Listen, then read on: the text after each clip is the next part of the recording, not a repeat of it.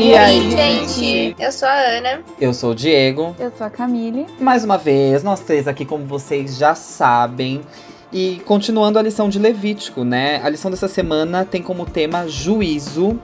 E a lição 11 já, a gente já tá partindo aí pro final mesmo desse trimestre.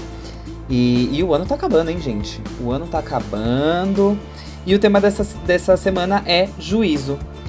Então é isso. Toda quinta-feira o Pod Dúvidas está disponível na plataforma que você preferir, sendo Spotify, Deezer, Google Podcasts, onde for mais fácil para você estudar a lição com a gente. Então, bora pra lição. Bora pra lição então, gente. Juízo. A gente vai dar sequência ali no capítulo 16 de Levítico, que a gente já começou semana passada, só que agora a gente vai pegar bem o trecho final, né? E aí eu quero saber de cara o que vocês uh, já interpretaram da lição antes mesmo de ter estudado, vendo ali a tirinha e o texto-chave. O que, que vocês já tiraram da lição? Bem, a tirinha ela é bem clara, né? Ela é composta de dois quadros. O primeiro quadrinho fala assim: é, tem um menino falando, estou com medo do julgamento. E o outro pergunta para ele: Ah, mas você é inocente? O juiz é justo? E o menino responde: Sim, sim. Aí o outro fala assim: Ah, então você não precisa ter medo, deve ter certeza de que será inocentado. E, querendo ou não, é, a ideia de julgamento, assim, eu acho que, é, por mais que a pessoa não tenha uma religião, alguma coisa assim, é, o ser humano em si tem um senso de justiça, né? E ainda, como eu disse, a pessoa é, não lê a Bíblia ou não é, frequente uma comunidade religiosa, existe esse senso de tipo de que cada pessoa vai colher aquilo que plantou, enfim, tem toda essa questão. E eu acho que é, Deus ele fez esse ritual com exatamente o propósito de mostrar que a gente não precisa ter medo do juízo, sabe? É, enquanto uh, muitas pessoas é, acreditam, pregam no inferno, tipo, essa ideia muitas vezes é propagada, Deus mostrou realmente qual, é, não só o inferno, mas como o céu, né? A ideia assim mais de tipo o inferno queimando, o céu, anjos cantando.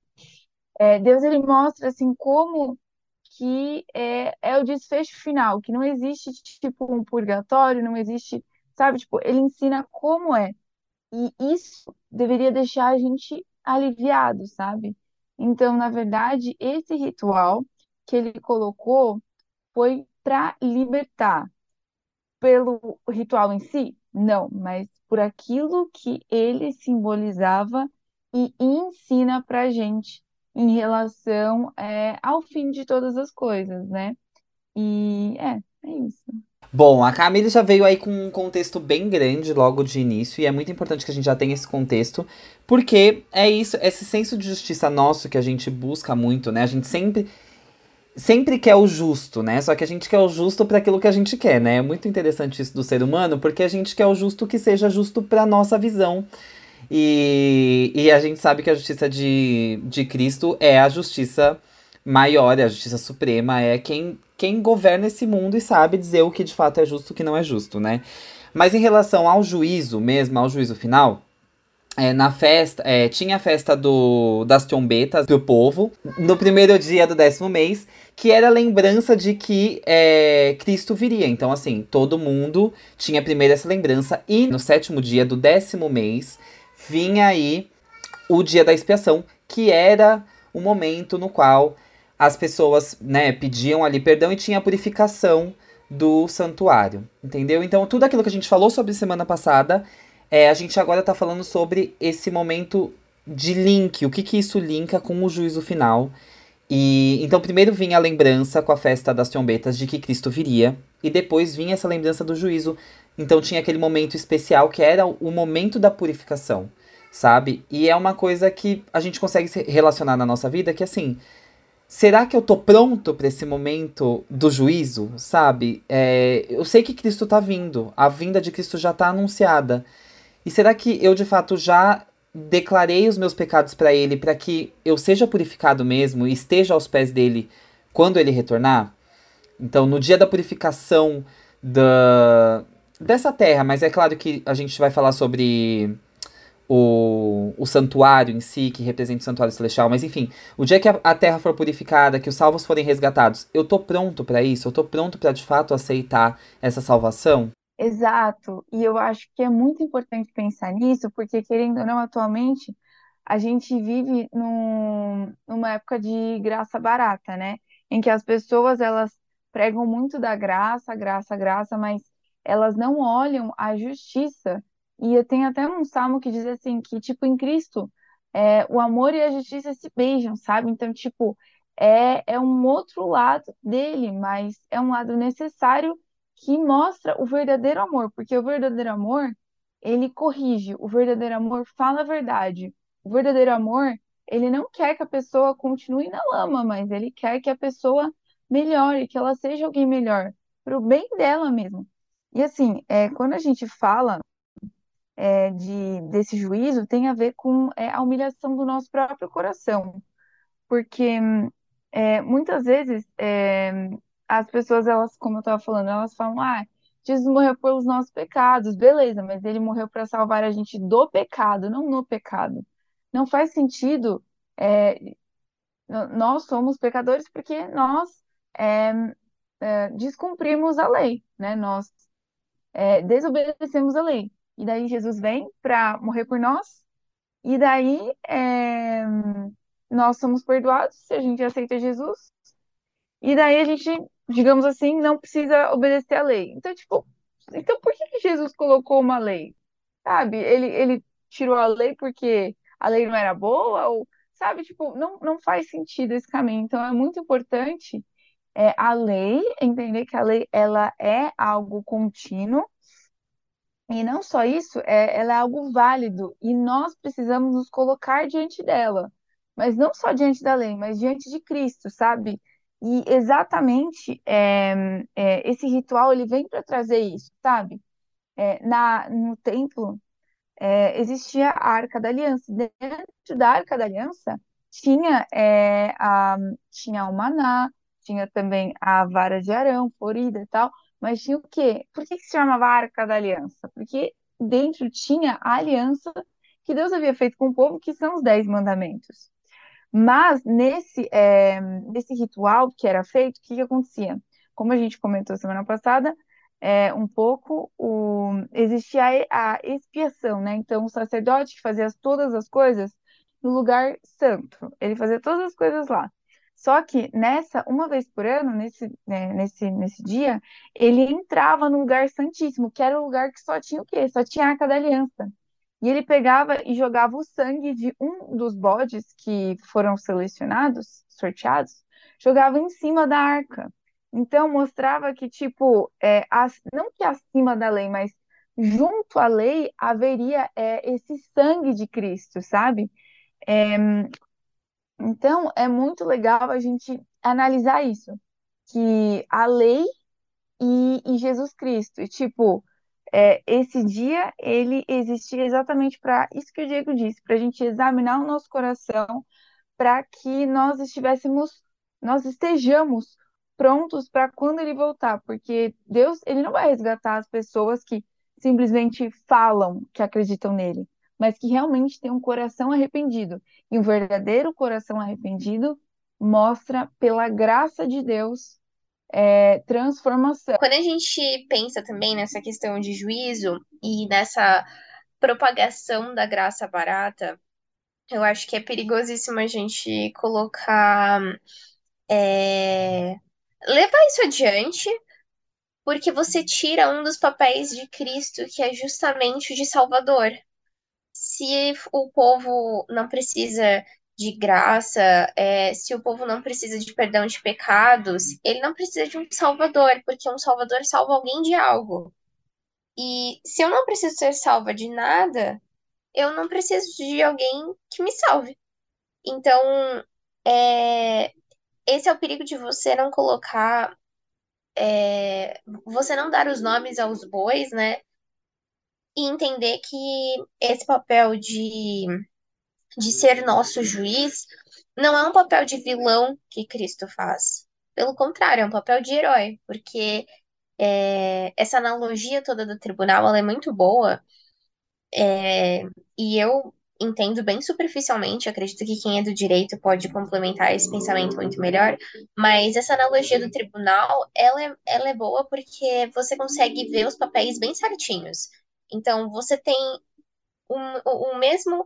O, o cara que é o advogado de defesa é o juiz, é, é, é um tribunal super injusto, se a gente for pensar né, na, na questão assim de justiça, é, na questão de ser legal, porque eu sei que no final o juiz está a meu favor, o advogado de defesa é óbvio está a meu favor, e, e, o advogado de acusação não tem a menor chance. Então é todo um, é um juízo muito muito favorável para o réu, que é o verdadeiro culpado, mas que vai ser substituído por um salvador que está disposto a se colocar no lugar dele. Enfim, eu acho que toda essa história é linda e só mostra como é, essa história toda do juízo, ela não é uma história de, de um final triste. Pelo contrário, eu acho que é o começo de uma história bem feliz. Boa, gente. Partindo já pro final da lição, eu queria saber o que, que vocês querem acrescentar, o que você colocaria de item a mais, ou como você leva para você essa mensagem. E eu queria acrescentar aqui é, para esse momento a questão da, do, do, do grande desapontamento, né? É, assim como a, o santuário era purificado ali na, naquele momento com o povo, o santuário celestial, que há muito tempo as pessoas acreditavam que esse santuário, essa nova, essa purificação aconteceria na própria terra, esse santuário celestial, que é a, o que a Bíblia traz de relação pra gente, ele já foi purificado. E isso aconteceu no momento do grande desapontamento. Então as pessoas interpretaram que seria a volta de Cristo naquele momento. Então o santuário seria purificado, a terra seria purificada, como esse santuário. Quando na verdade o link era com o santuário celestial. Então foi o um momento no qual é, Jesus adentrou o Santíssimo, assim. Então aí de fato se deu início a todo o processo de julgamento. E então o juízo tá rodando, as pessoas estão sendo julgadas e a gente tá muito próximo do fim. Então o que eu trago para esse momento de encerramento é essa questão de que o tempo tá próximo e Cristo desde o início, desde o povo naquela época, fez questão de demonstrar a maneira que as coisas aconteceriam até o final. Então ele exemplificou e as coisas hoje acontecem da maneira que tem que ser. É, ele fez na maquete terra e agora ele tá fazendo na proporção real, que é no santuário celestial. Exato. E eu acho que o mais lindo nessa história toda é como ele deixa as instruções muito claras pra gente, né? Deixou no passado, porque fez todo esse sistema de representação. É... O que me faz pensar até como esse povo ainda continuava pecando é, depois de ter que ir lá, sacrificar um animal, fazer todo um ritual, enfim. E só mostra como nós, seres humanos, somos extremamente difíceis de ser ensinados, né?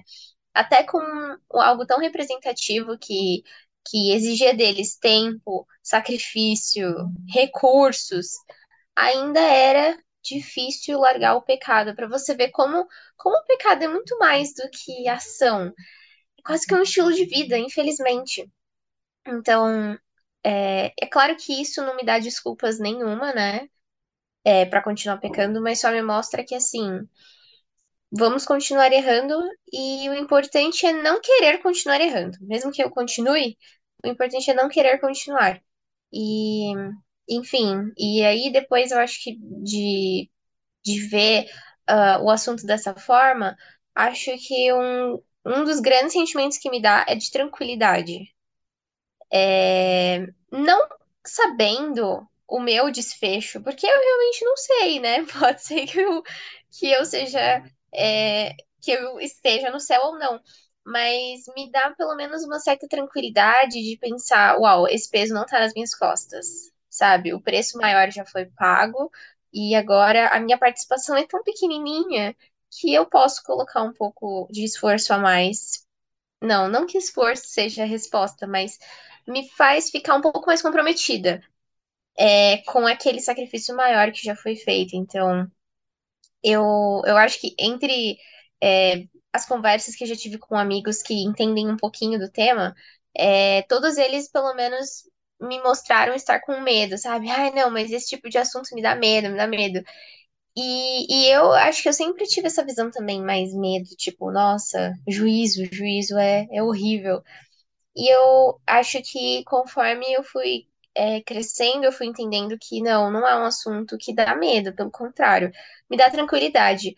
É, me dá tranquilidade e aí acende aquele alerta de responsabilidade, mas pelo menos me dá aquele ar de tranquilidade do tipo, alguém pensou num plano e o plano é perfeito. A única pessoa que pode fazer esse plano dar errado sou eu. Então, eu fico, fico feliz de ter um, um Deus que pensa em tudo. Uma coisa que eu, é, com base naquilo que o Diego falou, é, ainda no começo, é, que me vinha à cabeça, é uma citação de Ellen White, assim, para você que fica curioso para entender um pouquinho mais do santuário e tudo que tem a ver com ele, é, tem um capítulo do livro Patriarcas e Profetas, o capítulo 30, que fala disso. E lá tem uma citação que diz assim: Aqueles que o amam de todo o coração desejam, desejarão prestar a ele o melhor serviço da sua vida e buscarão colocar toda a força de seu ser em harmonia com a vontade divina. Então, assim, é, Jesus, ele já começou toda a obra de é, expiação plena, né? Tipo, então, é, quando ele subiu ao céu, ele começou a interceder por nós, como o sacerdote fazia nos sacrifícios diários. Porém, a partir de 1844, de acordo com a profecia de Daniel e também lendo outras partes da Bíblia, a gente entende que é, Jesus agora ele está na, na parte final. Ele é, ele agora ele está é, intercedendo tipo pelas pessoas para tirar completamente o pecado, é, a existência do pecado, porque a gente aprende que é, existe o perdão, né? Mas existe a purificação. Então, é, a, quando é, Jesus ele subiu ao céu e até 1844 é como se ele estivesse fazendo toda a obra de perdoar.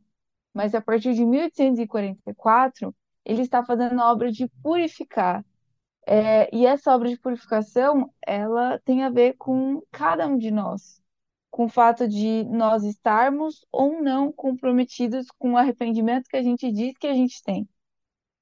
E, enfim, e o fato é que é, o que me toca mais é esse exame da minha vida, é, o que, que eu estou fazendo, onde estou, para que estou, sabe? Porque, querendo ou não, muitas vezes na vida corrida, a gente simplesmente faz as coisas. E, é, e a motivação é muito importante. E não só a motivação, mas essa análise ela é essencial, porque faz com que você é, constantemente busque trilhar o caminho certo. Mas, claro, com certeza, tudo pela graça de Deus e pelo sacrifício que Jesus já fez por nós. Boa, gente. Então é isso. Acabamos aqui a lição 11. Bom, para você que tá aí chutando, dando palpites lá no nosso Insta é, do verso que tá rolando por aqui, a gente vai revelar o prêmio dessa vez, porque a gente já tá chegando no fim da temporada. Então, é, é um prêmio super cool, mas é simples também, mas é cool. É um fone aí, Bluetooth para vocês, tá bom? É, da marca Lenovo. Lenovo. Exatamente, da marca Lenovo. Então, assim, não compramos aqui na esquininha, tá bom? É. mas é, enfim, é um, um, prêmio simples, mas é pra ter essa interação aqui entre a gente. E a palavra dessa semana, ou a frase dessa semana, que eu falo a palavra, né? Mas às vezes são mais de uma, são mais de uma. É, às vezes é mais de uma palavra. Na maioria das vezes, né? É, na maioria das vezes. E a palavra dessa semana, ou a frase dessa semana é o que restar do. O que restar do. Tá? Então é isso. Se você anotou as outras, beleza, já junta aí, lança o palpite no nosso Insta. Se você não anotou as outras, volta nos outros episódios e dá uma olhada lá nas palavras que a gente já lançou e forme aí o verso, tá bom? Valendo agora, você já sabe o prêmio. É um fone Bluetooth da Lenovo, fechou? E é isso, a gente declara o vencedor lá na última lição, a 14. Semana que vem, a gente tem como título Pureza, é a lição 12 já da lição de Levítico. Então é isso, beijo pra vocês. Obrigado, Ana, obrigado, Camille. E até semana que vem. Até!